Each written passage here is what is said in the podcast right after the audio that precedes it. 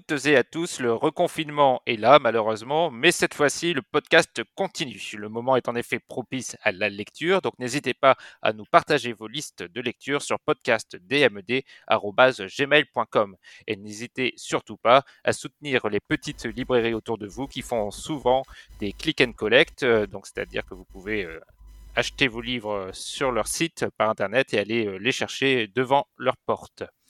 Ce mois-ci, nous allons parler de Phèdre de Racine, de Betty de Arnaldur Indridason et du Château des Étoiles d'Alex Alice. Alors je m'excuse peut-être par avance pour la qualité sonore puisqu'on tente un nouveau dispositif étant donné que nous faisons ce podcast évidemment à distance, chacun confiné euh, chez nous et nous en sommes désolés, mais ça me permet d'accueillir les chroniqueurs de ce mois-ci. Bonjour Alice. Bonjour tout le monde, bonjour Kevin, bonjour Mehdi. Quelle est ta phrase euh, du mois, Alice? Euh, Alors, ma phrase du mois, euh, c'est une citation, une citation, un extrait d'un texte du général MacArthur sur la jeunesse. Eh ben. C'était écrit en 1945. donc, je trouvais que en ces périodes un peu troublé. Euh, une petite citation euh, d'un général américain pendant la Seconde Guerre mondiale. Ça ne fait jamais de mal.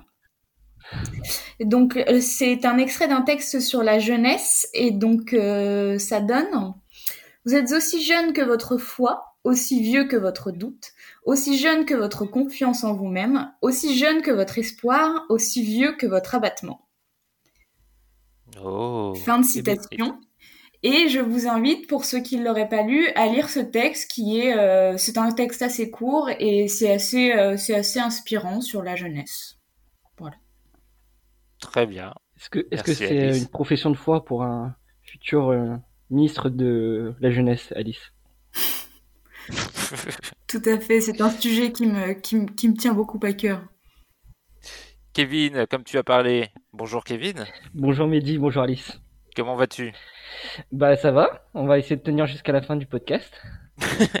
et quelle est ta phrase du mois Alors ma phrase euh, du mois, c'est une phrase politique et historique que vous connaissez euh, peut-être déjà, qui est, je vais vous la dire, c'est quand la France aura fait entendre sa voix souveraine, croyez-le bien, il faudra se soumettre ou se démettre. C'est une oh. phrase de Charles de Gaulle. Euh, pas, pas, pas trop près. Euh, c'est une, phrase, une phrase de Léon Gambetta. Oh, c'est pareil. C'est une phrase prononcée en, en 1877 à Lille par l'une des plus grandes figures euh, républicaines de son temps, euh, lorsqu'il y avait une crise politique majeure euh, dans les années 1870 entre le député et le président. Et parce que le, le, président voulait rétablir la monarchie et pas les députés, ce qui sont plutôt logiques. Et au final, les républicains gagnent euh, Gambetta, lui, il est au pouvoir pendant deux mois et au final, il part. Il meurt en 1882. Et euh, donc, c'était un petit hommage à Gambetta parce que en ce mois de novembre 2020, ça fera 100 ans pile poil que euh, le cœur de Gambetta a été transféré au Panthéon. Très bien. Et donc la, la, morale, c'est que c'est un anniversaire. c'est un, un, anniversaire et en fait c'est un homme politique qui était très anticlérical. Et donc c'est assez drôle de voir euh, qu'au final, euh, il devient une sorte de relique. Oh, c'est vrai. C'est beau. C'est vrai. T'as raté l'événement des 50 ans de la mort de De Gaulle, tu t'es focalisé sur... Euh, euh, faut choisir ses combats. Hein. Et moi, ma phrase est tirée de L'Art de perdre d'Alice Zeniter, un, film qui, un, pardon, un livre qui a beaucoup fait parler de lui à sa sortie il y a quelques années. Et voici la phrase. L'histoire de France marche toujours aux côtés de l'armée française, elles vont ensemble. L'histoire est Don Quichotte et ses rêves de grandeur, l'armée est Sancho Panza qui trottine à ses côtés pour s'occuper des sales besognes. Et c'en est fini pour ce petit tour introductif, on va pouvoir passer euh, au cœur du podcast, les critiques de nos chroniqueurs. 800 pages de trompe, c'est si bon. c'est si bon. 15 chapitres pourris. C'est extra. Extra.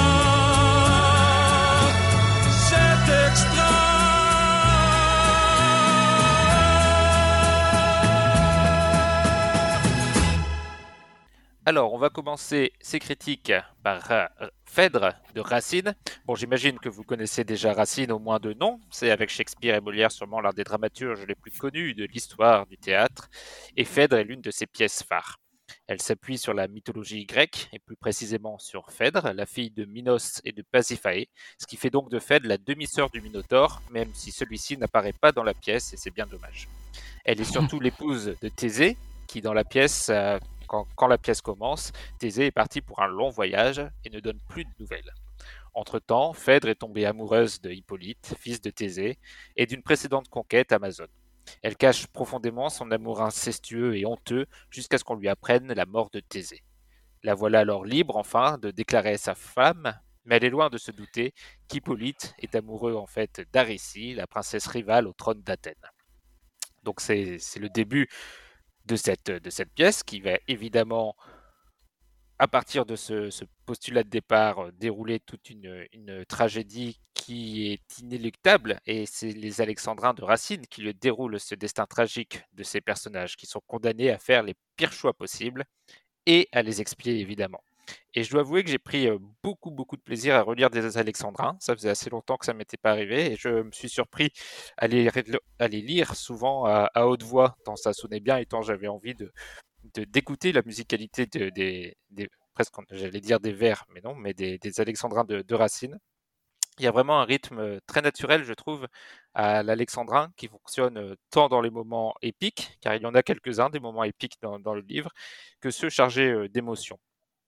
La, principale force de la pièce réside dans son personnage, assez énigmatique, le personnage de Phèdre, qui est confronté à une passion déforante et qui semble se condamner finalement elle-même, comme pour en finir, car c'est pas un acte dans Phèdre qui déclenche la fatalité, mais un aveu, celui de son amour, un aveu qui se fait du, bout des lèvres, qui est presque impossible à dire, mais qu'elle fait quand même un Hippolyte interdit.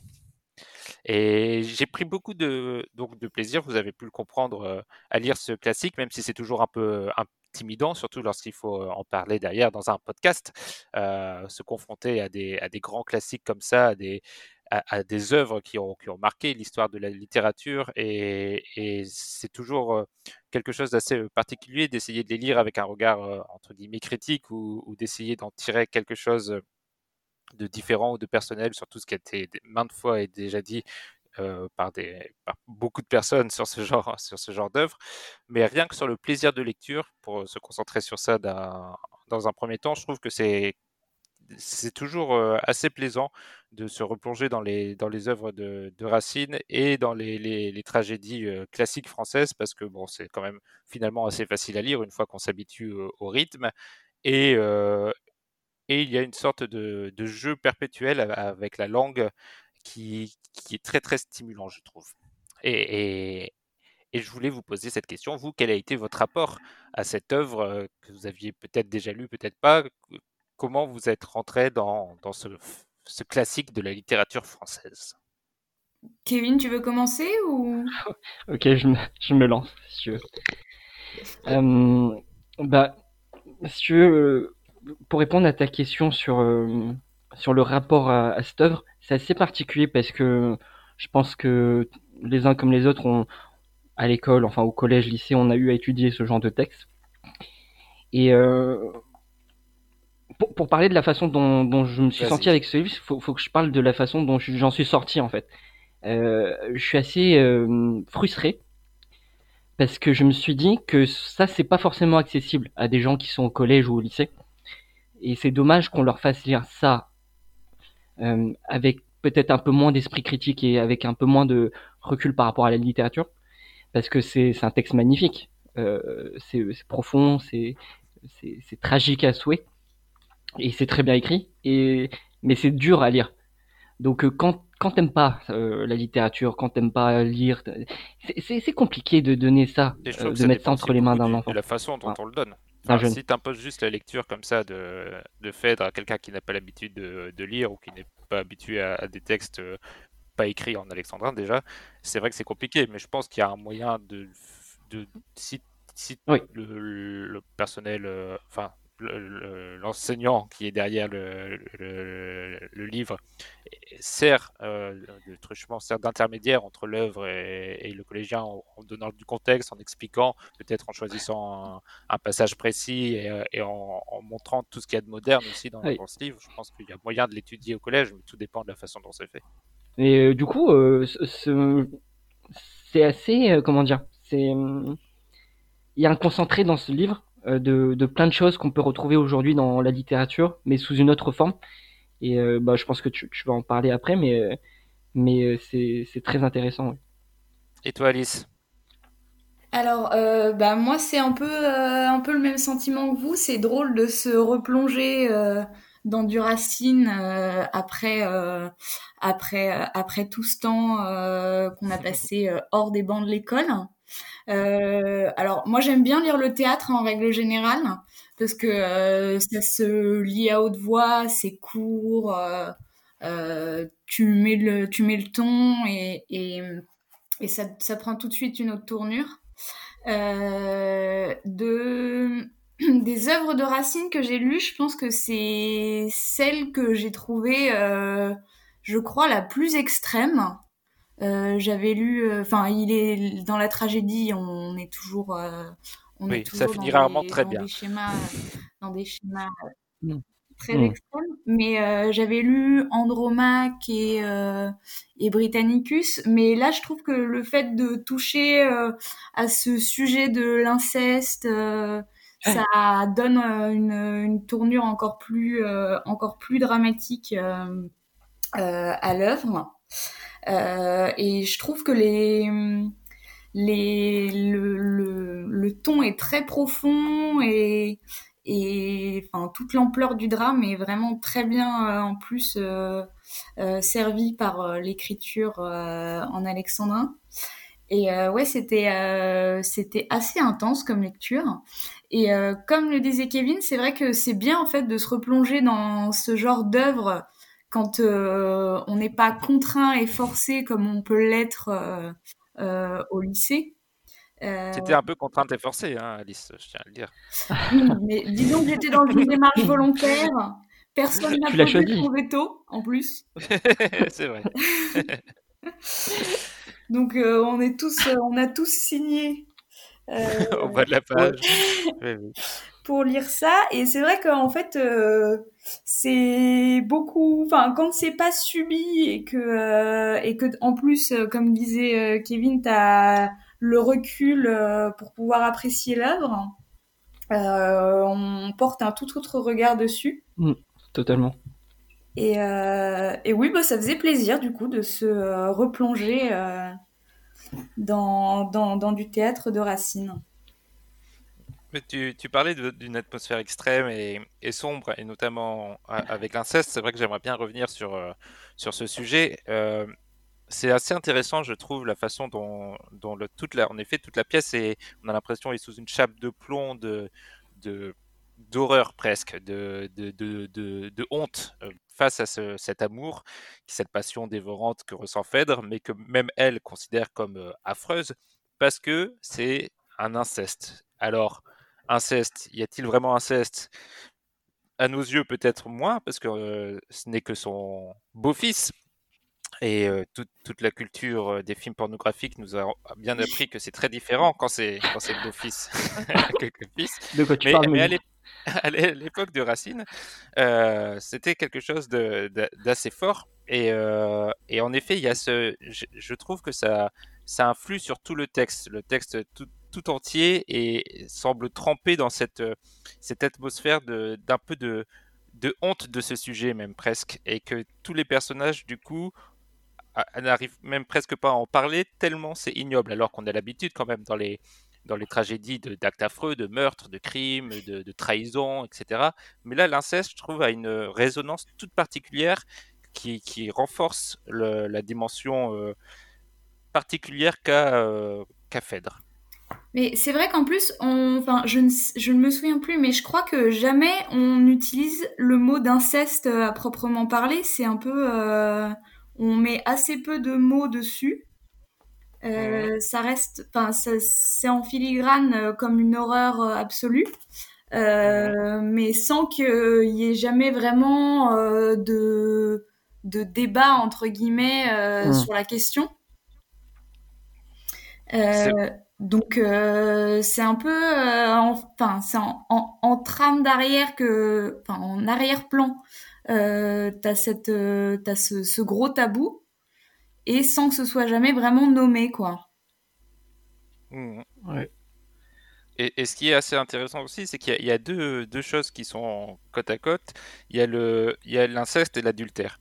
Et, euh, et le fait que Thésée soit annoncé mort euh, de, de son voyage euh, libère entre guillemets euh, Phèdre, qui donc semblait plus craindre le crime de l'adultère que le crime de l'inceste, puisque l'inceste est toujours là, même si, euh, si- même si Thésée est mort. Mais c'est uniquement à partir du moment où sa mort est annoncée qu'elle se qu'elle se permet euh, de- de- d'exprimer son amour, après un certain doute, hein, mais euh, quand même de l'exprimer. Donc il y, y a aussi toute cette ambiguïté entre ce que ressent Phèdre pour, sur la morale de Phèdre, qui considère que l'adultère, ou alors la- tout simplement la peur de Thésée, était son seul véritable frein, et que finalement euh, elle admet l'inceste. Et c'est peut-être ça qui causera sa perte finalement. Bah, après, dans le principe, une fois que Thésée il est mort, c'est plus de l'adultère, au final. Bah c'est ça, Si on part c'est de ce principe. Eh mais oui, c'est toujours de l'inceste. ouais. Bah, ap- après, l'inceste, je trouve, c'est dans, dans les mythes et tout, tout ce qui a un rapport avec la, la Grèce, c'est toujours très tragique. euh, le mythe d'Oedipe, par exemple, où où il y a une vraie dimension tragique autour de l'inceste, bah, on la retrouve dans ce livre, quoi. On retrouve toute, euh, toute cette, euh, cette rage, cette passion. Et c'est assez glauque, mais en même temps, euh, en même temps, Phèdre et, et Hippolyte, bon, bah, c'est pas non plus, euh, c'est pas, c'est pas euh, sa famille proche, quoi. Bah non, c'est pas sa famille proche. Et, euh, et un autre, euh, un autre euh, aspect intéressant que je trouve du, du livre, c'est qu'il ne se passe rien au sens euh, strict du terme. Tout se fait dans les, les paroles, dans les, dans les mots. Euh, même le, le péché, l'acte euh, qui, qui va tout euh, déterminer euh, des destins des personnages, c'est euh, l'aveu de Phèdre à Hippolyte, mais Hippolyte, lui, ne ressent absolument rien pour. Phèdre. Donc il n'y a même pas une- la moindre tentation ou la moindre ambiguïté entre les deux. Elle va juste déclarer son amour, et c'est ça qui va constituer l'acte, entre guillemets, criminel euh, qui va engendrer la suite du livre.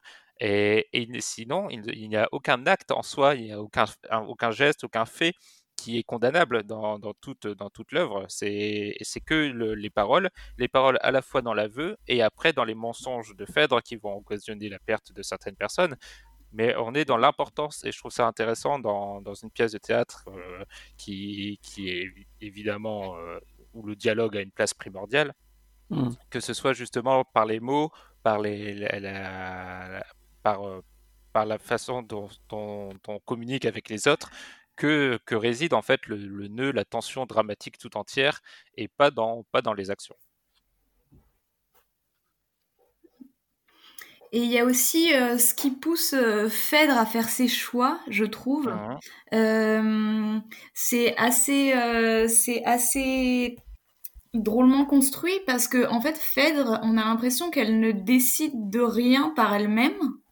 Mhm. Euh, elle est euh, euh, bah, poussée par ses sentiments, la fatalité, tout ça. Mais il y a également cet autre personnage Oui, qui se met, euh, en gros, qui est son petit démon sur son épaule, exactement. qui est sa Exactement nourrice, ça. Et, euh, et qui va la pousser systématiquement à faire euh, des choix, euh, des choix malheureux, quoi, hein, pour la pour la suite, pour la suite de, de, de sa de sa destinée. Donc il y a ce, cette chose aussi de elle est poussée à euh, faire l'aveu euh, de son double sentiment adultérin et incestueux, mais euh, d'un certain côté, elle- on la déresponsabilise euh, Mhm. parce que euh, on la pousse à le, on la pousse à le faire à chaque fois. Euh, de même, quand elle va aller euh, calomnier Hippolyte, euh, c'est pas par elle que ça va avoir lieu. Mhm. Mm. D'ailleurs, vous avez quelle, quelle collection de livres? Moi, j'ai l'édition folio classique. Et, euh, et l'image de couverture, on voit Phèdre avec euh, un personnage qui lui susurre à l'oreille quelque chose. Et c'est vraiment rien que cette image illustre totalement ce que tu dis, Alice. Ah, bah, moi, j'ai la Librio. Et il y a juste Phèdre ah, bah avec un, un, masque, un masque de, de, de dramaturge. C'est pas le même alors. Moi, j'ai le, le, Larousse petit classique. Et en fait, ah. le, la première, la couverture, c'est une flamme. Oh, c'est la passion ardente. Tout à fait. Et, et, et ce, ce, que tu dis, Alice, est d'autant plus vrai qu'il y a aussi d'autres personnages, entre guillemets, qui influent sur toute l'œuvre. Ce sont les, les dieux, euh, qui, qui, sont euh, euh, vus par les personnages comme les principaux moteurs de toutes les, leurs actions, que ce soit euh, évidemment euh, Vénus qui a instillé la passion maudite dans le cœur de, de Phèdre, et c'est assez marrant de, enfin marrant, c'est intéressant de voir comme comme l'amour est vu comme une, une fatalité qui, qui, tombe du ciel et donc des dieux et qui est impossible à combattre. C'est vraiment le, le, le, vice de, de Phèdre euh, et, quelque chose qui, qui, est totalement extérieur à elle. Elle, elle subit cette passion et elle, elle, ne sait qu'en faire. Elle voit ça comme un cadeau terrible des dieux. Et ensuite, même dans le dénouement final, entre guillemets, mmh. euh, on a une sorte d'importance très forte des dieux qui ont été euh, euh, convoqués en vain presque et qui sont et qui, qui, vont donc quand même euh, obéir aux demandes des, des, hommes évidemment contre leur contre leur gré et et il y a, ça renforce ce que tu dis, Alice. En effet, tous les personnages, on a alors c'est souvent le cas dans les tragédies, hein, parce qu'il y a ce côté inéluctable, mais là, on a encore plus l'impression d'avoir des, des, marionnettes mmh. euh, qui sont qui sont condamnées d'avance et piégées, euh, qui, qui, tentent de, de se sortir de d'une destinée euh, contre laquelle ils ne peuvent rien finalement. Et en effet, il y a tous ces agents extérieurs, que ce soit les, grands dieux, que euh, la, petite euh, servante qui, qui, mène les, les, personnages à leur fin. Moi, je suis assez d'accord avec, avec vous. Au final, on... Les, les, deux personnages les plus importants, ceux qui ont le plus d'impact, au final, sont pas les personnages principaux. Eunon, euh, la, servante comme disait Alice, euh, agit comme un, c'est juste un instrument au final de la divinité. Mm. Et euh, et on a on a de la sensation tout au long du du texte que c'est une sorte de jeu qui font que que les que les dieux font entre eux en en utilisant les personnages que ce soit pour le côté tragique ou mais du coup ça, ça donne quelque chose de très intéressant parce que euh, le texte, du coup, est, est, à la fois un texte de, fiction, mais il est aussi un texte qui peut, qui peut être utilisé plus ou moins comme de la pédagogie, parce que euh, justement, on, parle des dieux, on parle de la, euh, de la mythologie, ça parle de, de la généalogie des rois. Et donc, c'est aussi intéressant comme aspect, parce que c'est pas un texte qui, du coup, est seulement un texte destiné à être apprécié en tant qu'œuvre de fiction, mais euh, qui peut aussi être abordé sous l'aspect euh, très euh, intellectuel. Est-ce que ça vous donne envie de le bah, Je ne sais pas si vous l'avez déjà vu déjà sur scène. Est-ce que est-ce que c'est est-ce que ça vous a donné envie de, le revoir sur sur une scène jouée ou est-ce que vous pensez que c'est un livre qui enfin une œuvre qui se savoure plus à la lecture quand on a le temps de bien appréhender les, alexandrins qui sont pas forcément euh, évident à comprendre hmm. tout de suite. Bah, le mieux, c'est de l'avoir lu avant d'aller le voir, je pense. Mais, mais sur une scène, ça doit, ça doit, ça doit donner aussi. Même, tu vois, sans, sans forcément un décor antique, et eh bah ça, ça passe très bien, même avec un décor moderne. Je sais pas ce que vous en pensez. Hein euh, ouais, moi de mon côté, je pense que ça donne, euh, ça donne envie d'aller le voir. Et moi, il y a notamment une, euh, un, une réplique entre guillemets euh, qui m'a beaucoup euh, beaucoup marqué, c'est ce, cette longue réplique de Théramène, le récit du, de la mort d'Hippolyte. Ah et j'aimerais vraiment bien voir ce que ça donne jouer sur scène, parce que je trouve que le récit de sa mort, c'est quand, quand, même assez, assez édifiant et ça te laisse un peu sans voix. Bah, ça fait partie des moments un peu, je, je le Mm. disais au tout début, euh, euh, épiques du, du livre. Et c'est vrai qu'il y a deux ou trois passages où il raconte euh, quelques, des, des, des histoires euh, qui se sont passées à l'extérieur, parce qu'évidemment, il y a l'unité d'action et l'unité temporelle qui, qui sont imposées à l'ensemble des tragédies. Donc, on, on reste dans le même lieu et dans la même temporalité. C'est une journée. Mais il y a des, il raconte des histoires. On a un moment euh, Thésée qui raconte comment il a battu des monstres. On a euh, en effet là ce récit de, de la mort d'Hippolyte, et, et ça devient des, des récits très euh, vivants avec euh, des, des- là, là, par- pour le coup beaucoup d'action, euh, beaucoup de, de péripéties. Et c'est vrai que ça, ça tranche avec la, la pièce en elle-même, et, et c'est une sorte de, rupture de tonalité qui est vraiment très intéressante. Hmm. Euh, par exemple, est-ce que est-ce que c'est fréquent ce genre de, de choses dans, dans les pièces de théâtre antiques? Enfin, antiques qui sera euh, qui, qui concernent l'Antiquité. Ben, je sais pas. Euh, J'arrive pas à me rappeler dans les autres pièces de Racine. euh, Corneille, Corneille, oui, il y a un peu plus de péripéties dans les, les pièces de Corneille, un peu plus de. Mais Racine, je j'arrive pas à me souvenir. Dans Racine, j'arrive pas à me souvenir de récits comme ça, plus. un peu tirés de, tirés de, de, la, de la pièce. Et, euh, Parce que là, ça fait peu, vraiment de, de, gore en plus. de très longues répliques en plus. Oui. Hmm. euh, et qui sortent complètement de, de, de l'action sur scène, quoi. C'est du récit, Ouais. euh, du récit pur. Mais oui. Complètement. Tenez, je voulais avoir votre avis sur quelque chose. Euh, vous avez pensé quoi des, hum, des personnages? Moi, je les ai trouvés très euh, archétypaux. On a des archétypes de, de, de personnages, type le, le mari qui, qui, qui est jaloux, mais qui est infidèle. T'as le, le, le chevalier blanc un peu à la Lancelot du lac.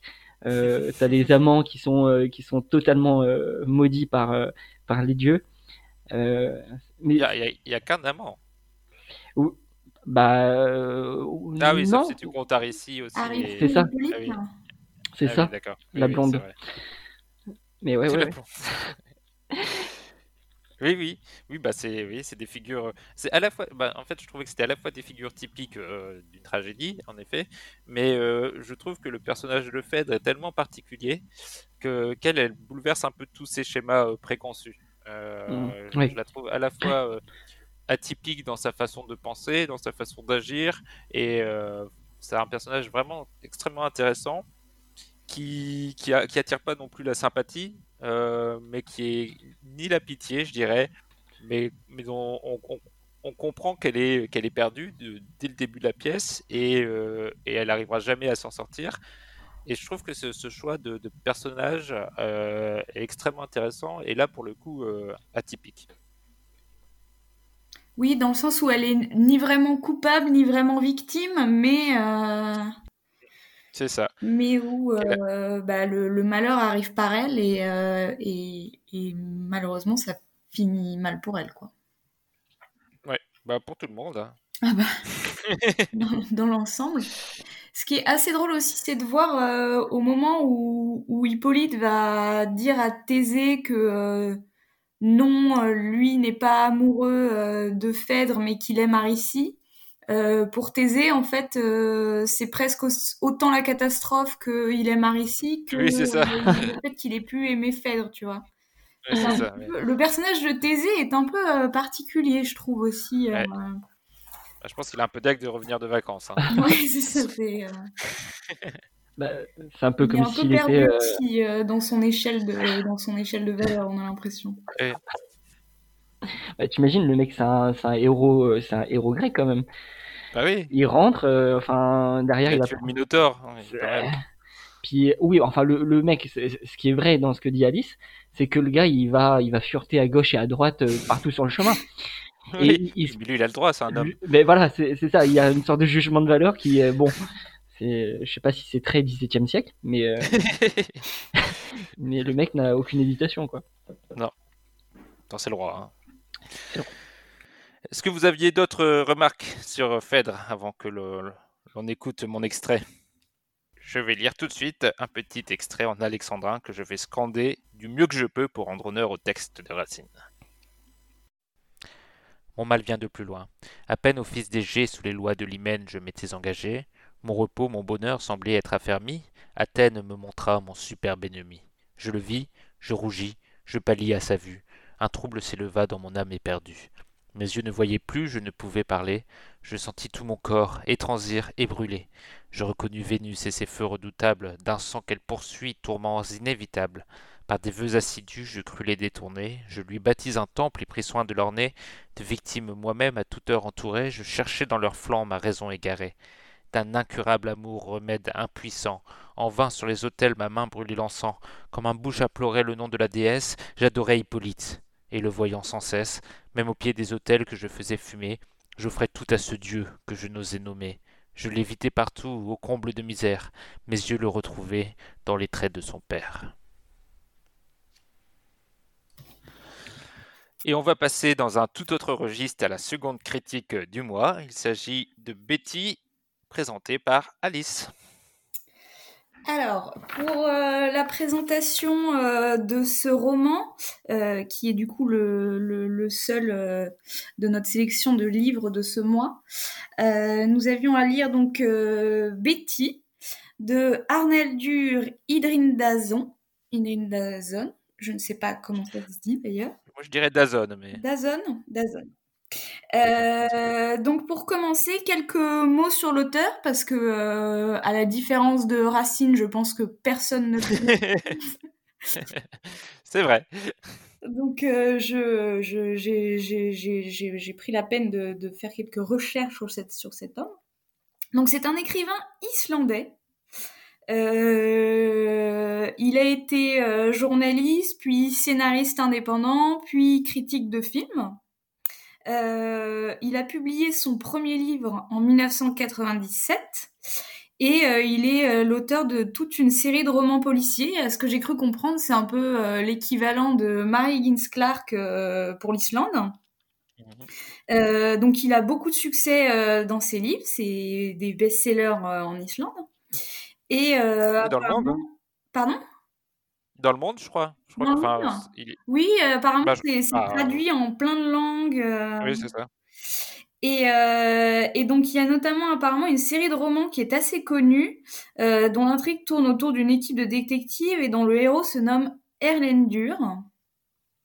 Donc euh, je ne sais pas si vous connaissez.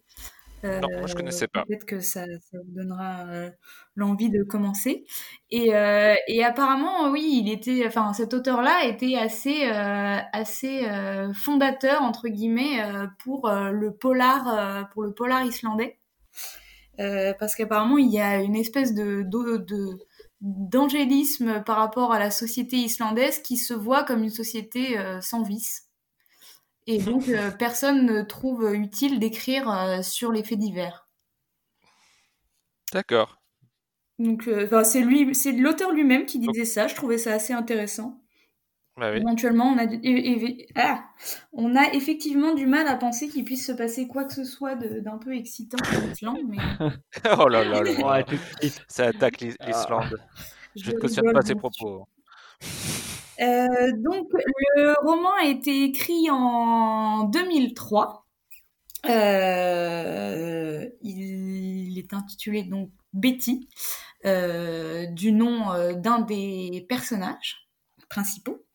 C'est un roman écrit à la première personne qui raconte l'histoire du narrateur que l'on retrouve en détention dans une prison d'Islande. Euh, et il est en prison pourquoi? Euh, Car il est soupçonné euh, d'avoir commis un meurtre. Et donc le récit alterne alors les scènes d'interrogatoire dans le cadre de l'enquête et les flashbacks dans lesquels le narrateur se remémore les circonstances de l'affaire qui vont se dévoiler au fur et à mesure. Donc au commencement, le personnage principal se fait approcher par une femme nommée Betty, euh, qui est présentée comme une euh, la femme euh, la femme fatale, pulpeuse, à qui rien ne résiste. Et donc le personnage est approché afin de l'embaucher pour travailler pour le mari de cette fameuse Betty, qui s'appelle Thomas et qui possède une grosse entreprise dans le milieu de la pêche. Je trouvais, ça, je trouvais ça important d'en, parler quand même, euh, de la pêche. De la pêche Des formations professionnelles. J'ai trouvé ça assez drôle de me retrouver euh, à, pas- à- à lire un truc euh, qui parlait de la, de la zone économique de pêche en Islande. Pour les auditeurs, c'est lié au, au travail actuel d'Alice. Non, pas actuel, passé d'Alice. Euh, et donc, cette personne va se faire embaucher dans l'entreprise euh, du mari de cette fameuse Betty. Et de là, euh, va se créer un triangle amoureux, une relation passionnelle, qui conduira au meurtre de l'époux de Betty. L'objet du roman, c'est donc de découvrir les circonstances de ce meurtre, parce que en fait, on apprend très rapidement qu'il y a eu meurtre. Euh, donc l'objet, c'est de découvrir les circonstances du meurtre, le comment, le pourquoi et éventuellement le qui. Euh, dans un récit dont le thème central euh, est la manipulation. C'est ça. Voilà. Et, et est-ce que ça t'a plu? Alors, ça m'a plu, Alors, mais c'est vrai qu'en fait, il y a un twist.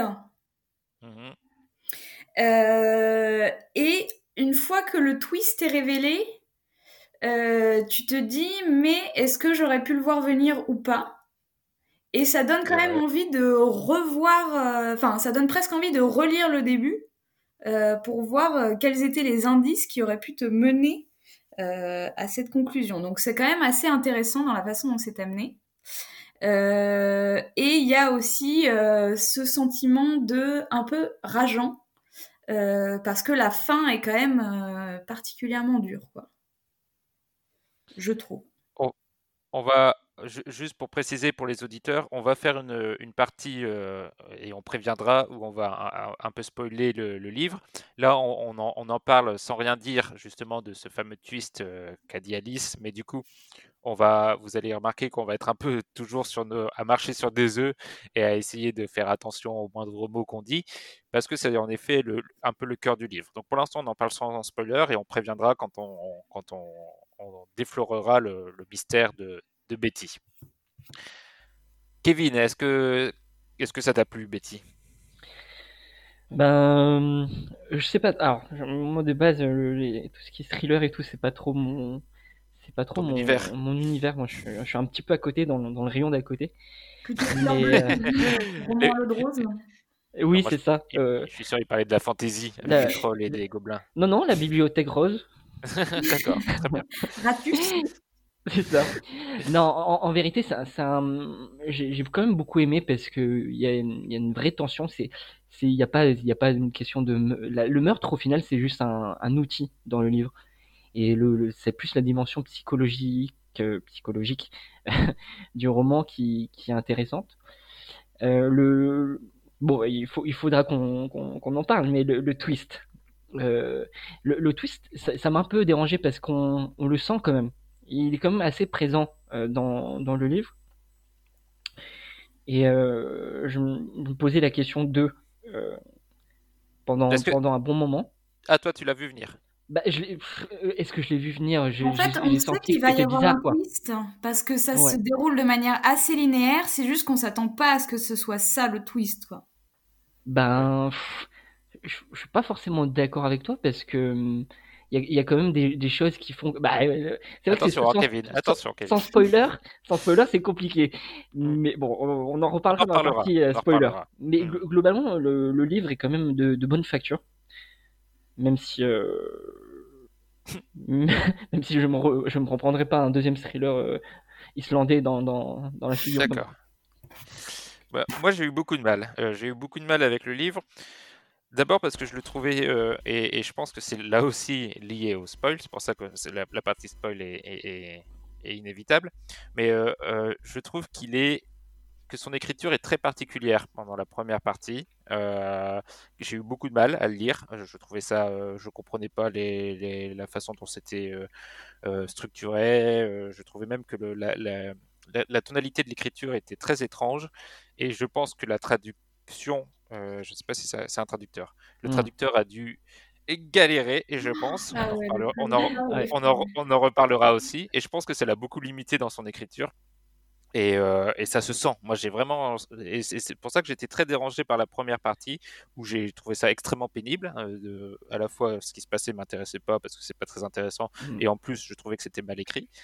Après, il y a ce fameux twist qui, qui donne euh, de l'intérêt au livre. Hein, il faut bien le dire parce que c'est un peu ça, le, vraiment le cœur de le cœur du livre, ce qui fait son originalité, parce que l'histoire en elle-même est euh, archi classique. C'est le, le triangle amoureux, la manipulation, etc il y a ce twist. Et, euh, et, après, on part sur quelque chose d'un peu plus, euh, là aussi, euh, une fois qu'on sait ça, on a un petit passage où on, est fait extrêmement intéressant. On a envie, comme, comme, comme toi, Alice, j'avais envie justement de le relire en me disant, mais comment, comment est-ce possible?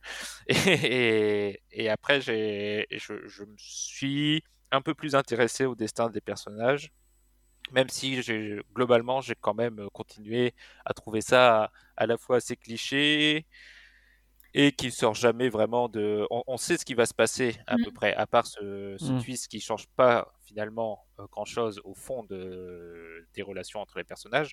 On sait globalement ce qui va se passer et, en effet, ça se passe comme on l'a prévu. Donc, je trouve que le, le, flashback fonctionne pas terrible parce que euh, ça fait partie de ces flashbacks où, on, parce que comme l'a dit Alice, hein, on a ça commence dans la prison et on reconstitue ce qui s'est passé jusqu'à ce qu'elle arrive en prison.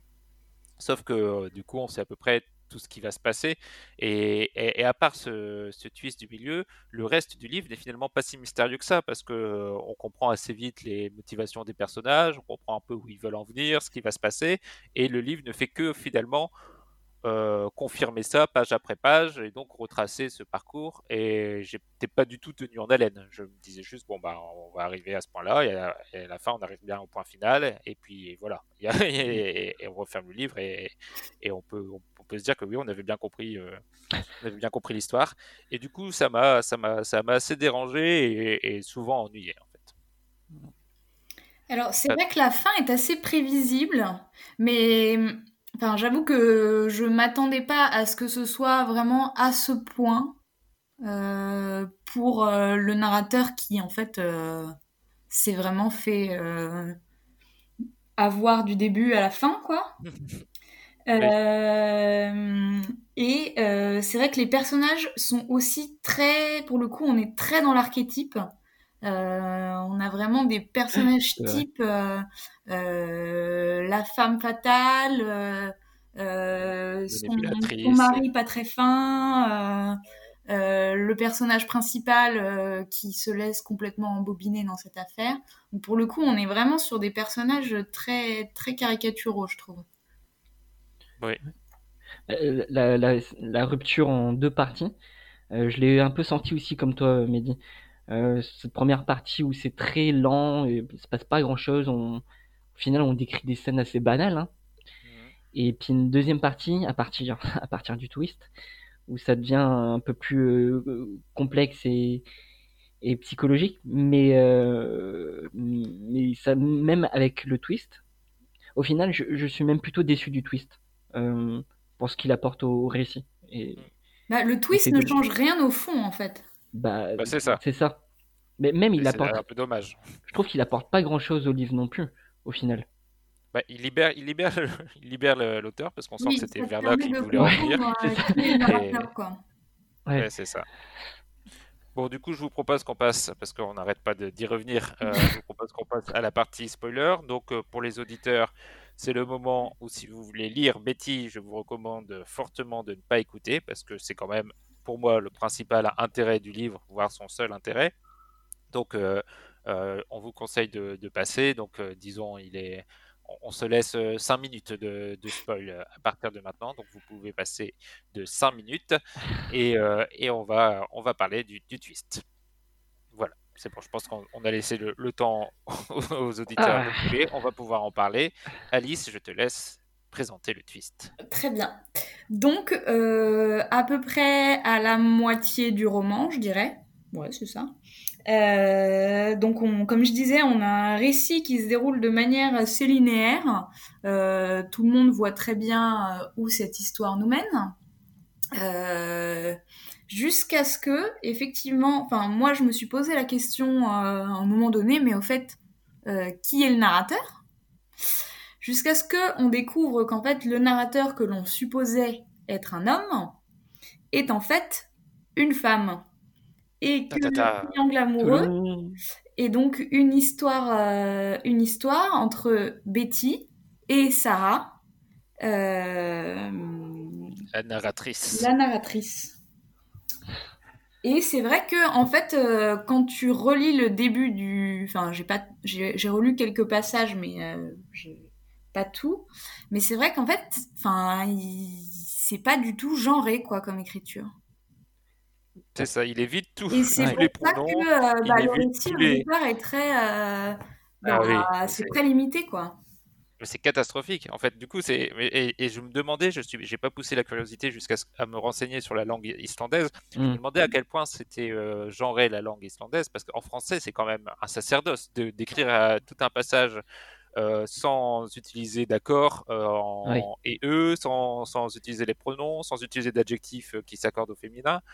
C'est quand même compliqué et ça se sent, je pense, dans, dans l'écriture qui est en effet très très pénible euh, Ouais. tout le début parce que je pense que le traducteur, à mon avis, c'est plus au niveau du traducteur, mais ça, on pourra pas savoir, que qu'il a dû s'arracher les, les cheveux à, à reformuler ses phrases pour éviter d'utiliser le, le Mm. moindre le moindre mot genré.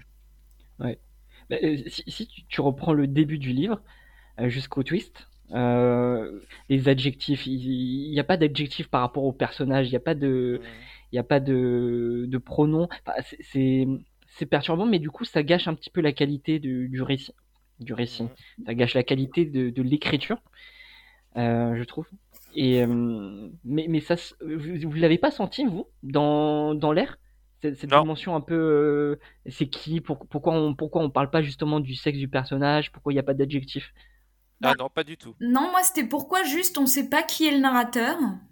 Ouais. Je, je me suis dit à un moment donné qu'on ne savait rien sur lui. Et il y a ce moment bah, de l'agression du mari euh, bah, sur le narrateur qui euh, te fait dire euh, waouh, c'est Hmm.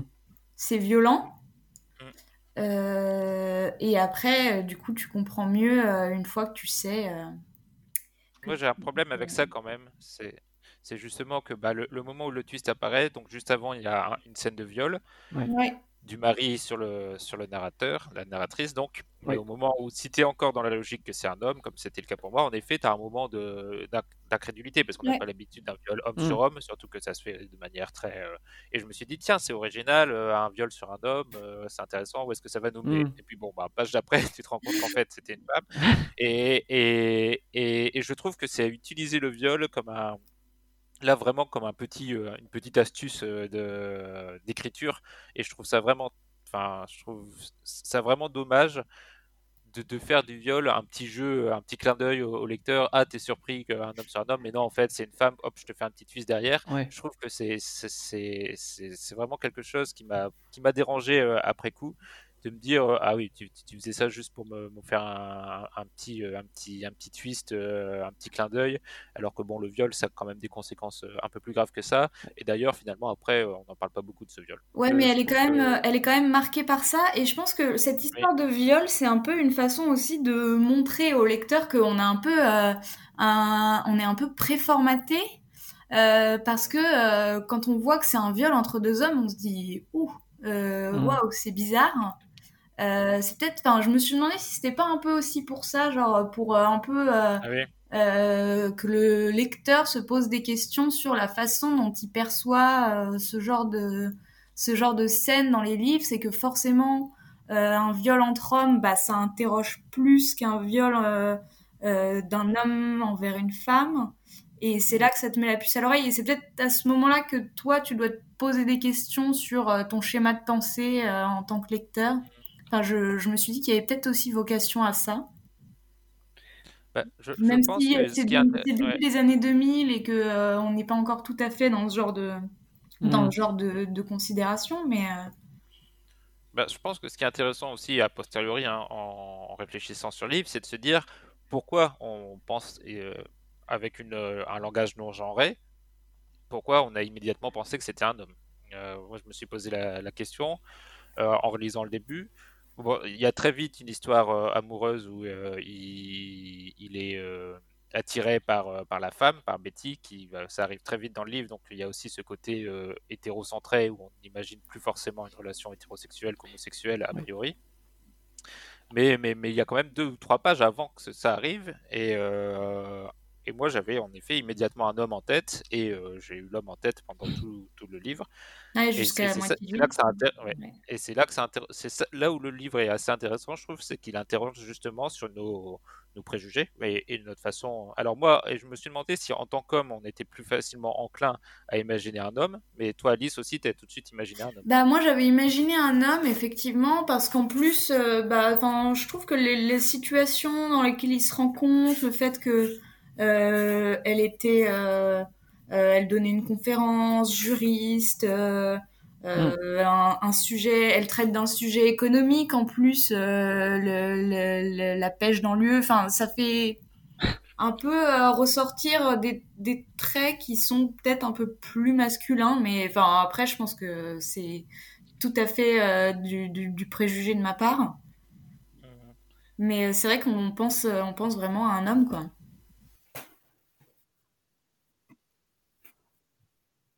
Bah, et ce enfin, ce qui est intéressant aussi, oui, c'est le. Et là, on n'est plus dans le spoil. hein, le, la- encore une fois, hein, on a un livre, euh, si on veut faire un point commun avec Phèdre, c'est un livre sur la passion, et la passion aveugle et dévorante, et en effet, la passion de, du, du- du narrateur euh, est, est assez intéressante dans, dans cela, c'est que même face à tous les, tous les signes hein, euh, de la manipulation qu'il se fait avoir, etc., il y va tête baissée parce qu'il ressent enfin une passion et on comprend aussi de- de- du début du livre qu'il a une vie toute triste et toute terne et dont il avait absolument plus rien à faire et que même si ça le conduit au pire, il préfère quand même vivre cette passion jusqu'au bout pour, pour Betty.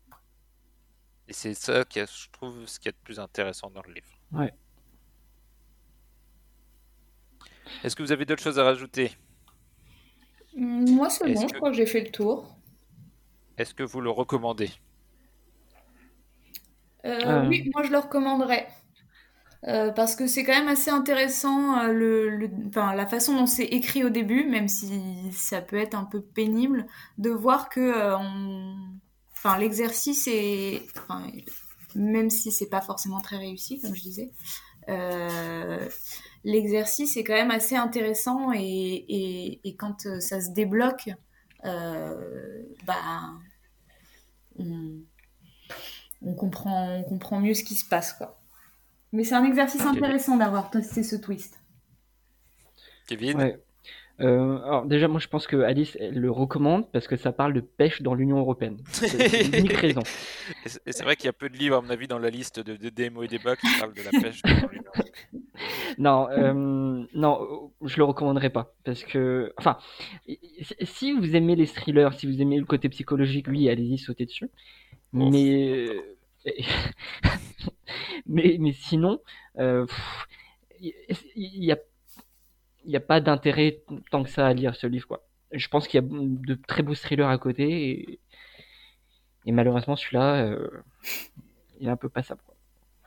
Je suis plutôt, plutôt d'accord avec Kevin, je le recommanderais pas forcément. Alors peut-être que je tenterai quand même la, la série des- du commissaire Alan Dur, hein, parce que là, comme l'a dit Alice, c'est vraiment un, Mm. un livre un peu à part dans la, le- les, les livres de d'Arnold Dur et Tree Dawson, donc je pense qu'il s'est fait un petit plaisir, euh, un petit, un petit, il avait eu l'idée du twist à mon avis avant d'écrire le livre, Ouais. Euh, mais, euh, mais je recommande pas forcément. Alice, lis-nous un petit extrait s'il te plaît. Ah oui, tiens, j'avais oublié. euh, J'en j'en avais même oublié qu'il y avait un extrait à lire. Alors,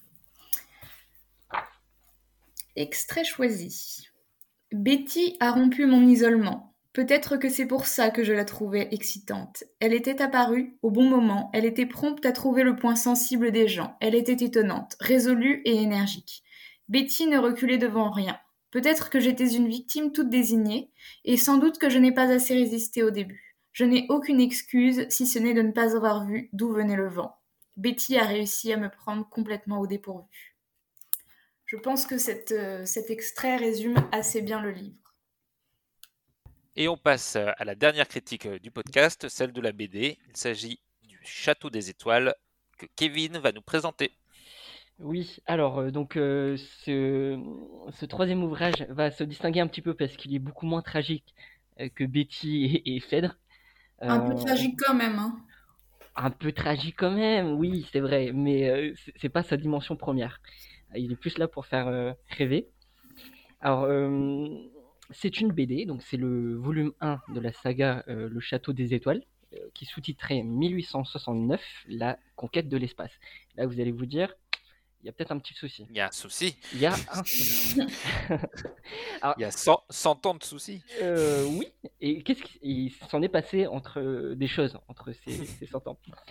Mais vous allez voir, c'est c'est peut-être là aussi une petite question.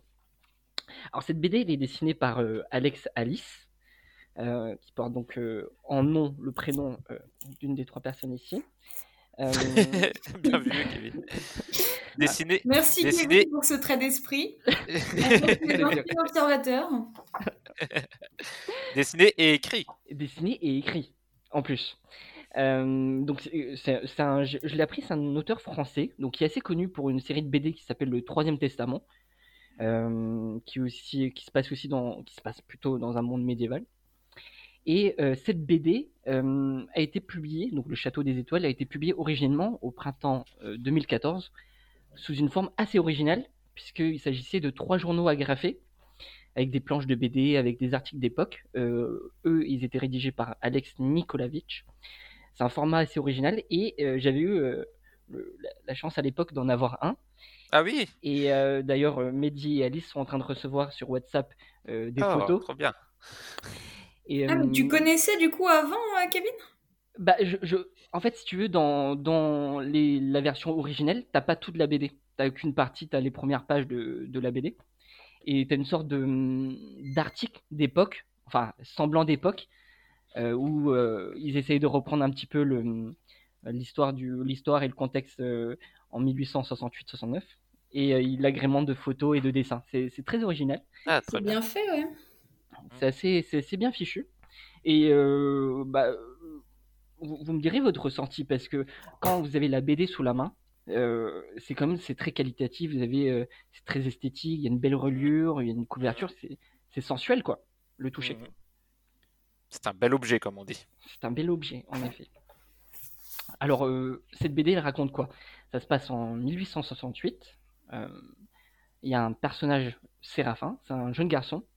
Euh, il voit sa mère, qui est donc est une, une, aventurière, une, scientifique. Il la voit partir dans un ballon euh, vers le ciel, à la quête de, de ce qu'on appelle l'éther. C'est l'éther, c'est un peu compliqué à expliquer. C'est une sorte de, de, matière, un, un sorte de milieu qui est présent partout et qui possède une certaine énergie. Euh, c'est un concept qui, est très, présent dans le milieu de la physique depuis euh, des millénaires et encore plus dans ce 19e siècle et qui va disparaître au fur et à mesure que euh, Einstein va publier sa théorie de la relativité. Et euh, donc sa mère part à la, quête de, de cet éther. Le ballon de sa mère monte euh, et à un moment il explose et sa mère disparaît. Et donc euh, ça c'est un peu le côté dramatique dont parlait euh, Alice tout à l'heure. Euh, sa mère disparaît et donc voilà ils, font leur deuil. Et un an après, son père reçoit à la maison une lettre d'un anonyme, d'un anonyme qui dit avoir retrouvé le journal bord de sa mère.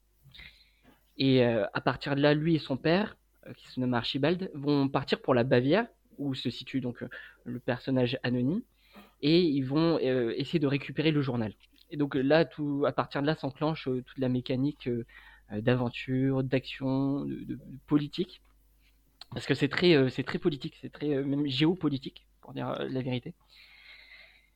Et euh, donc ça on pourrait donc croire que c'est simplement un- une BD d'aventure et une BD de euh, historique. Mais en fait c'est plus que ça c'est une BD euh, de science-fiction Euh, parce que c'est de l'Uchronie c'est-à-dire que Hmm. l'Uchronie c'est on, on prend un point dans l'histoire on le tord et euh, on voit comment ça se passe ensuite et là le point qu'on tord c'est la réunification allemande Euh, c'est pour, pour le côté sexy évidemment de, de l'histoire. Et la réunification allemande, l'histoire elle se passe en 1868-69, c'est-à-dire deux ans avant la guerre de 70, qui va opposer la France à la Prusse, et qui aboutit sur l'Empire allemand. Donc ce qui est bien dans ce livre, c'est qu'on voit apparaître aussi des, des figures historiques. Mmh. Bah, c'est drôle parce que vous voyez apparaître Bismarck, euh, vous voyez apparaître Sissi. Alors, je sais pas vous. Moi, j'étais, euh, j'étais complètement fou de voir euh, la princesse Sissi dans, dans ce machin. Bah, moi, je me suis demandé, quand j'ai vu qu'il y avait toute la partie sur Ludwig, dans son château, tout ça, je me suis dit, bon, il va forcément y avoir Sissi à un moment quand même. C'est vrai, tu t'es posé la question? Elle apparaît. Bah, quand il y a Ludwig, il y a Sissi n'est jamais très loin. Et je me suis dit, ce serait quand même bête de pas en profiter. Et puis, il en profite. Il en profite. Et donc, on a bien Sissi. Ouais qui ressemble un peu à Romy Schneider d'ailleurs. Oui, mais. Euh... Qui est un peu sous les traits de Romy Schneider, je pense qu'il y, a un petit biais là quand même. Il n'est pas tout à fait objectif. En même temps, Romy Schneider incarne tellement euh, ici que. Alors, je ne sais pas comment vous voulez qu'on procède. Euh, est-ce que vous voulez qu'on parle du, du fond d'abord? Ou est-ce qu'on euh, peut peut-être parler un peu du produit et... D'abord, D'abord, je veux que tu me dises si ça t'a plu, Kevin. Ah, hum. Euh, oui, ça m'a plu. Euh, ça m'a plu parce que c'est une, une, BD déjà. C'est euh, déjà un point. c'est déjà un point positif. La, la, pâte est très fine. Enfin, c'est très beau à voir. Ouais. Et surtout l'histoire qui. Euh, bah, moi, moi, je suis, un, je suis un fan de SF. Tout à l'heure, on parlait de, mm. du rayon qui est à côté du rayon thriller. En vérité, c'est pas le rayon euh, érotique. C'est le, rayon, le rayon fantasy SF. Et, et là, c'est un, un beau livre de SF. Enfin, un, une belle BD de SF. Alice alors moi j'ai bien aimé aussi, comme, euh, comme disait Kevin, euh, c'est euh, un, un bel objet. Euh, ça fait très très Jules Verne quand on regarde mm. quand on regarde les dessins et la, la, portée un peu un peu un peu scientifique, les grosses machines, les ballons qui vont dans l'espace. Les dessins sont très beaux. Ça fait assez assez vintage comme comme, euh, comme représentation, je trouve. Euh, quand, euh, quand j'ai vu que ça avait été publié en 2014, j'étais j'étais assez étonnée de voir à quel point c'était contemporain finalement. Et c'est aussi intéressant de resituer ça dans un contexte bah d'histoire sur fond de de, guerre entre euh, la Prusse et la Bavière, euh, d'avoir l'apparition de, des personnages, de ces personnages historiques, comme tu disais, euh, Bismarck, Ludwig. Non, ouais, moi j'ai, j'ai, j'ai bien aimé. en plus, c'est pas, ça se veut un petit peu sérieux, mais il y a quand même un côté un peu léger, des petites blagues. Mm.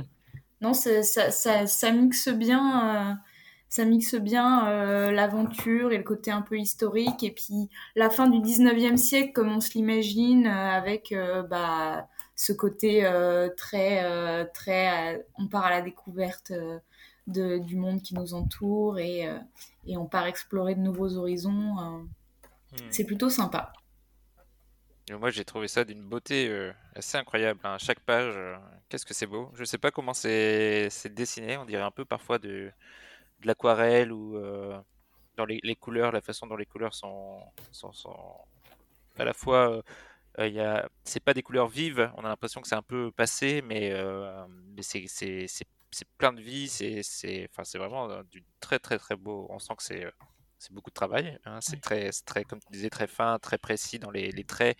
il y a des, des, comme il y a un côté très, en effet, steampunk, on va dire, euh, mm. avec euh, beaucoup de, de, de machines, de, de, machines volantes, aussi d'architecture un peu en fer, etc. Il y a plein de, plein de petits dessins très précis qui sont, qui sont magnifiques. Et, euh, et ça, ça m'a vraiment ébloui à chaque page. Hein. Rien que pour les yeux, c'est un plaisir. Et en effet, comme vous l'avez dit, c'est aussi extrêmement prenant à la lecture. C'est enfin, un hommage, je pense plus qu'assumé à Jules Verne. Il y a du Jules Verne à toutes les pages dans ces, dans ces engins volants, dans ces, dans ces dans cette science-fiction un peu du passé, euh, euh, il y a vraiment une. On s'y croirait. Hein. Rien que même la couverture dont tu parlais, hein, Kevin, euh, cette sorte de, fausse publicité des années 1900 là, avec les, les peintures dorées, les ronds, les, formes géométriques, tout, tout, bien structuré. C'est vraiment, c'est déjà beau rien qu'à la, couverture et ça continue pendant, tout le livre. Donc, euh, c'est en effet extrêmement plaisant, plaisant à lire. Et, euh, et surtout, c'est une œuvre euh, d'aventure, comme, euh, comme on, lit finalement assez peu hein, de l'aventure euh, aussi, euh, aussi rythmée, aussi vive, euh, qui, qui est accessible à tous. hein, euh, euh, pour les enfants, c'est c'est assez génial comme livre aussi, je pense. Je pense que ça peut faire rêver plein d'enfants. Et aussi, il y a tout ce côté, comme tu disais, euh, Kevin, politique, qui est, qui est très intéressant, avec ce personnage fabuleux de, Ludwig euh, de, de Bavière, ce, ce, roi fantasque euh, qui a été euh, chassé du pouvoir parce qu'il était justement euh, trop romantique, trop sentimental. Il y, a eu, il y a eu des films, il y a eu des livres sur lui. Euh, C'est un personnage euh, assez, euh, assez sidérant de, de l'histoire et qui a beaucoup inspiré les, les artistes. Et là, elle le reprend à sa manière, en en faisant bah, toujours le même personnage un peu euh, détaché des conflits euh, politiques euh, concrets et dans l'imaginaire, sauf que du coup, là, c'est lié avec cette quête de l'éther. Et, je trouve que ça s'emboîte parfaitement bien. hein. Elle, est assez fidèle à, la représentation des personnages tels qu'on les connaît, aux faits historiques aussi, tout en évidemment en, en prenant une liberté assez forte vis-à-vis de, son sujet. Donc tout, tout, tout va bien et, euh, et en plus c'est- ça se lit aussi très bien en soi hein, parce que comme tu disais Kevin, il y a, y a des suites, mais euh, mais c'est aussi en, en- en soi un livre qui, qui, se, qui, se, qui a une sorte de petite conclusion et qui, qui a une histoire euh, assez intéressante rien que sur le, le premier album. Ouais. Euh, sur- la patte, si, euh, le, au moment où vous, le- vous aurez le, la BD entre les mains, il y, a des, il y a des choses qui sont très précises. Il y a un vrai amour de, de la précision, que ce soit dans le portrait euh, des, des personnages historiques ou dans les, euh, dans les maquettes. Enfin, vous avez des, Mhm. des, des sortes de, de planches avec des maquettes euh, de machines Mhm, et c'est d'une précision folle. mhm. Et euh, ça rend, ça rend, ça rend l'œuvre assez, assez belle. Alors du, du coup sur un peu sur le fond du, de la BD, je je sais pas comment vous l'avez senti. Est-ce que euh, est-ce que- est-ce qu'il y a un des, des un des thèmes du livre qui vous a plus euh, plu?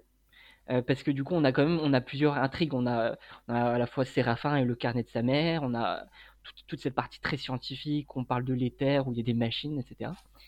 On a le, roi de Bavière, Ludwig, qui, qui, est un peu rêveur. Et en fait, on, c'est un personnage un peu romantique. C'est ça, c'est le romantisme Bah, c'est comme ça qu'il est décrit euh, dans, dans, le- dans, les, dans, les, dans les livres d'histoire.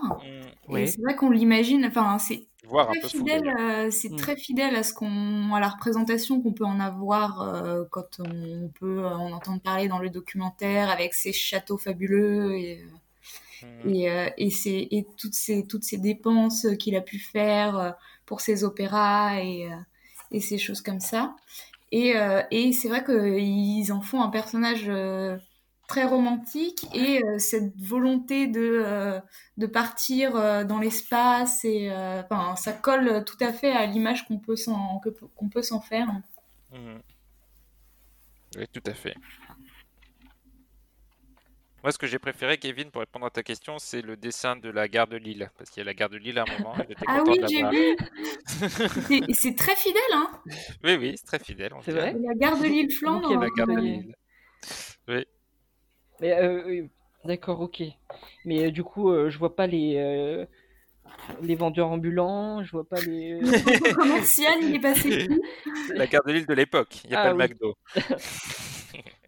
Mais après, toi, je et- ne sais- ah oui, si, si, en fait, j'allais dire, je, je, je sais pas si la gare de la gare de Lille, tu peux euh, atteindre euh, Munich, Berlin et. euh, Ça, je... c'était à l'époque. J'ai pas j'ai pas l'almanach des trains de 1869. J'ai cru que t'allais dire euh, ah mais si, je vois le McDo. oui, c'est, c'est- il est au fond. Et toi, Kevin, qu'est-ce qui t'a le plus euh, touché ou intéressé dans cette œuvre? Bah euh, déjà le côté euh, quand même très émotion, c'est-à-dire que Séraphin, le, le personnage principal, c'est un, c'est un petit gars qui perd euh, qui perd sa mère. Mhm. et qui euh, pour s'accrocher au souvenir de sa mère, va s'accrocher à quelque chose qui est beaucoup plus beaucoup plus plus comment dire beaucoup plus fan- fantasmé et beaucoup plus intellectuel qui est l'éther. Et euh, j'aime beaucoup cette relation entre le personnage et le, la science parce que c'est une, une relation qui est presque euh, équivalente à la relation qu'il a avec sa mère et euh, sans faire de, psychologie de, de comptoir, mais euh, il y a quelque chose de très beau autour autour de ce de ce petit jeune qui part à l'autre bout de la, enfin du coup c'est pas la France, mais qui traverse la France et qui, qui qui va en Allemagne pour pour chercher les quelques souvenirs qui lui restent de sa mère. Quoi. Hmm. Oui, c'est vrai que c'est, il, il réussit vraiment à, à- à mixer, je pense, l'ensemble de ces, euh, bah, comme un vrai livre d'aventure, quoi, avec euh, de l'humour, de l'émotion, beaucoup d'action. hein, c'est très très rythmé. Ouais. Euh, Il y a des scènes d'action toutes les 4-5 pages. c'est, mais oui, il y, a, il y a un côté un peu Tintin, il y a un côté un peu, euh, il y a un côté un peu Jules Verne. Il y y y a vraiment de tout ça dans, dans ce livre et c'est, et tout ça sous, des traits somptueux. C'est clair. Bon, pour, Et... Oui, vas-y, Kevin. pardon, mais pour, pour les fans hardcore de, de steampunk, il y a quand même un peu moins de, de, de vapeur et de charbon. C'est vrai, il y en a qu'un petit peu. il y en a, il y en a un petit peu, mais Il y a quelques pchit pchit clans, mais c'est- mais c'est déjà pas mal, c'est déjà pas mal. Et est-ce que vous allez lire la suite, Oui, évidemment. Alice Kevin l'a déjà lu d'ailleurs, je pense. Il pourrait nous faire Oh. un exposé sur la suite. Non, pas encore. Euh, ça donne envie de lire la suite, je trouve. Euh, après, euh, est-ce que je le ferai? Je ne sais pas. Comment ça? On ne peut pas lire dans le futur. Bah non, mais c'est vrai que t'as, t'as toujours, quand tu refermes un truc comme ça, euh, c'est beau, ça t'a plu, t'étais dedans, mais tu sais, le quotidien, euh, Je reprends ses droits. La tu repars dans ta routine et puis tu perds ça de vue et puis au final, euh, tu te Oui. retrouves euh, des années après, tu t'es dit, tiens, c'est vrai Ah que bah j'avais dit que je verrais la. Mais tu sais, Alice, que tu peux aller sur euh, le site de ton libraire préféré vrai, et aller euh, récupérer ton, ta belle BD en click and collect, comme disait Mehdi. c'est vrai. C'est vrai. Ou alors commander sur Amazon. Non, hop, ça, ça s'est coupé. Coupé au montage. Euh, mais déjà, Ah. le bouquin, je l'avais euh, emprunté à la bibliothèque. C'était, euh, c'était, j'ai inauguré mon, mon inscription à la bibliothèque Ah, par l'emprunt de Betty et euh, du Château des Étoiles. Ah, ils avaient Betty à la bibliothèque. Ouais. C'est fou. Et ils avaient plein de livres d'Arnaldur, et Dridazon euh, dans leur rayon euh, thriller. D'accord. Et, euh, et en fait, ça fait déjà deux fois que je prolonge euh, euh, le, Oui, tu vas jamais le rendre. Et en fait, je pense qu'avec le Covid, je ne le rendrai jamais. Voilà. Donc, je, je pense avoir acquis la propriété du de manière officielle. Tout à fait. Mais Alice, Et juste pour la, pour la suite, euh, pour préciser, euh, apparemment, de ce que je comprends, il y a un deuxième tome qui conclut un peu cette histoire et Ouais. qui forme un tout cohérent, donc en deux tomes. Et après, il y a une autre aventure de deux tomes aussi, Ah, qui a l'air en, qui a l'air différente. c'est c'est ça. en deux tomes J'avais cru comprendre ça. que c'était en trois. Bah, t'as- Ah, t'as ah non, cycles. c'est soit deux, soit quatre. Mais Ah. Ouais, c'est ça. T'as- En fait, t'as t'as deux cycles. Le premier cycle Ouais. euh, en deux tomes et le deuxième cycle en, en deux tomes. Donc ça fait quatre. Mais je pense que l'his- l'histoire se conclut dans, en- dans le deuxième tome en fait. Donc c'est pas non plus un investissement pour ceux qui ont peur de se lancer dans une aventure euh, euh, qui coûte de l'argent et qui prend de la place dans la bibliothèque. Euh, en deux tomes, l'histoire est, est- est achevée. Et pour ceux Voilà. qui ont peur, euh, franchement, ça fera une magnifique. euh, c'est juste magnifique. Dans la bibliothèque, c'est parfait, quoi. Oui, c'est très beau. Ça fait très cultivé. T'as pas besoin de le lire. Kevin, est-ce que tu as réussi à trouver un passage à lire? Euh, oui, j'ai quasiment, euh, j'ai quasiment trouvé. Alors, si tu me laisses 10 Très bien. secondes, je peux le Je trouver. te les laisse. C'est ça. Merci. Alors, je vais vous lire un passage un peu plus écrit, euh, dans lequel euh, justement bah, Séraphin et son père partent euh, de la gare de Lille, où il y a un McDo pas très loin. Et euh, donc c'est Séraphin qui, en tant que narrateur, euh, parle un peu de la situation. Alors il dit euh, J'avais pris le train deux fois, mais je n'avais jamais quitté la région, et encore moins la France. Le voyage, la lettre mystérieuse et l'attaque des Prussiens avaient eu raison de mon goût déjà limité pour la trigonométrie. Du coup, il est en train de, de travailler sa trigonométrie. Au début, au début, ça semblait simple. Bavarois, Prussiens, tous des Allemands. Mais les Allemands se divisaient en plus de 30 royaumes et duchés, principautés, sans compter deux ou trois cités-États. Un vrai bazar. Ce était simple s'ils étaient tous unis, on dirait euh, les Allemands, et tout le monde comprendrait. Apparemment, je n'étais pas le seul à avoir eu l'idée. il y avait le ministre du royaume de Prusse, Bismarck, qui avait encore plus d'appétit que de moustache. Il avait déjà avalé les États de l'Allemagne du Nord, et maintenant il prendrait bien la, Bavière en dessert, et en digestif, une couronne pour le, pour le roi de Prusse, histoire d'appeler ça un empire. Comme j'ai dit, ce était plus simple. Mais moi, je ne suis pas ainsi que certains de tes prêtres amis. Tu peux avoir confiance en moi. Aie confiance, crois en moi, que je puisse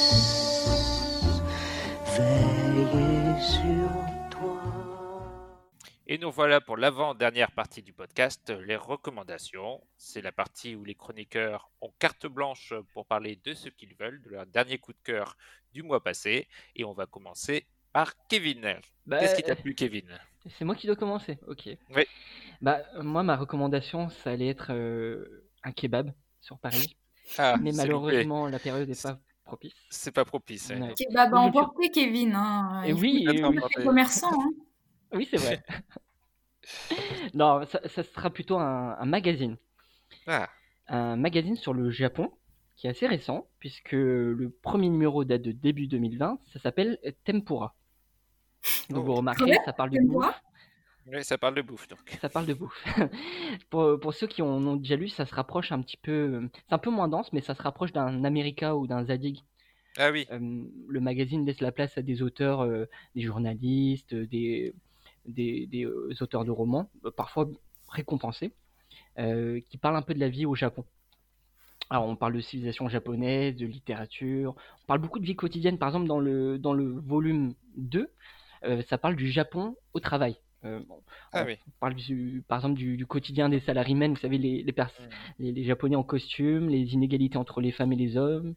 Euh, ça parle de, de films de Yakuza, ça parle de, de Shibari, pour euh, ceux qui sont adeptes. Euh, ça parle de bains publics japonais ou de, encore de métiers euh, type dans la céramique ou la fabrication de tatami. Donc c'est très intéressant, à la fois pour la culture, et on a de belles photos aussi qui accompagnent.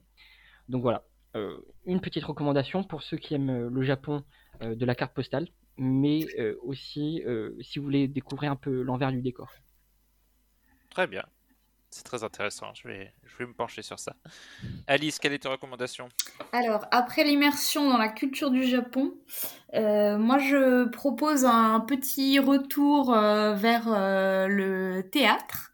Ah. C'est d'ailleurs une. c'est pas vraiment une recommandation parce que j'ai pas encore. pas encore, j'ai pas encore suivi, mais je, je crois qu'ils l'ont fait pendant le premier confinement. Euh, la Ouais. comédie française, en fait, tous les samedis sur leur euh, page Facebook, euh, diffuse en live streaming euh, des pièces de théâtre. Ah, Ouais. Et c'est tous les samedis à 20h30, donc ça commence, euh, ça commence le 7 novembre, donc euh, jour où nous enregistrons le podcast, mais où il ne sera pas diffusé malheureusement. Euh, et pour faire écho du coup à notre podcast, euh, ça commence avec euh, Bajazet de Racine. ah Oh. très bien. Voilà, je me suis dit que ça faisait une petite, euh, une petite mise en abîme euh, Oui, c'est la, la boucle est bouclée. J'aurais dû pour te le- garder pour la, la fin, la fin des recommandations. Ah, très bien, Alice. On a commencé beaucoup. par Racine, on termine par Racine. C'est ça. Et Alice, tu sais si euh, les pièces du coup restent un petit peu euh, sur, euh, c'est quoi, c'est sur YouTube, ça reste un petit peu dessus ou Alors, je, crois que c'est sur, euh, sur la page Facebook, du coup, Comédie Française. Et je ne sais pas si ça reste ou si c'est que du, que du live. Mais je sais que c'est tous les samedis. Bon, ce sera pas tous les samedis Racine, du coup. Mais Ah, euh, c'est tous les samedis et tous les samedis, il y a une pièce différente. C'est à 20h30. Très bien. Voilà. Moi, ce sera beaucoup moins intellectuel puisque je vais recommander un, un petit jeu pour le, le confinement et pour euh, faciliter les, les retrouvailles à distance euh, entre amis ou entre familles. Ah, Je vais vous conseiller Scribble, S-K-R-I-2-B-L.io, qui est un jeu de Pictionary euh, en, à distance. Euh, c'est le principe tout bête hein, du Pictionary, un mot à dessiner euh, et, et le premier qui, qui trouve euh, a plus de points que les autres. mais ça marche très bien, c'est très facile d'accès, il suffit de se connecter, d'envoyer le lien à, à ses amis pour, euh, pour jouer, et c'est évidemment extrêmement amusant, parce que le, le principe du Pictionary est déjà euh, très drôle en soi. Donc euh, voilà. C'est ce que vous faites pendant vos réunions Zoom avec tes collègues, c'est ça? C'est ça, exactement. À la place même des réunions Zoom, on fait des scribbles. On a annulé les réunions Zoom, c'était qu'un prétexte. Eh bien, merci pour toutes ces recommandations. On va passer à la dernière partie du podcast, le tirage au sort, mais euh, ce sera évidemment avec les chroniqueurs du mois prochain, mais aussi avec le présentateur du mois prochain à qui je vais laisser la parole. Donc, je dis au revoir à Kevin et Alice. Au revoir Mehdi. Au... au revoir Mehdi, au revoir Alice. Au revoir à Kevin. tous, au revoir Au les auditeurs, Kevin. et je laisse la main à Martin. Bonjour Martin. Bonjour Martin.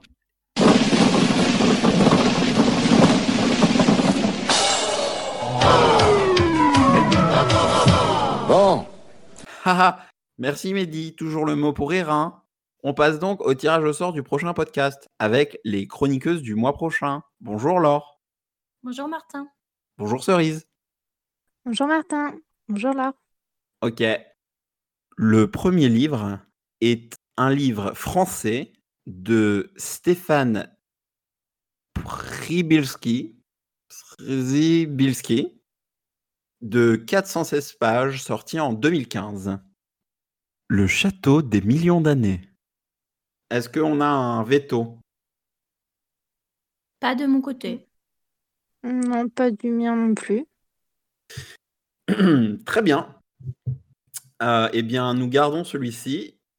Euh, le deuxième roman, Fifty Shades of Grey, de L. James, 560 pages, sorti en 2012 aux USA.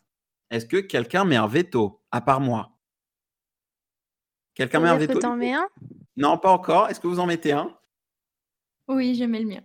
Ok, bonne nouvelle. Merci.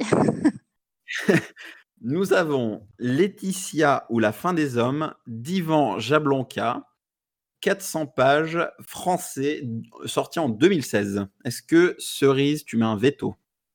Hmm, non. Eh ben, on va le garder. Très bien.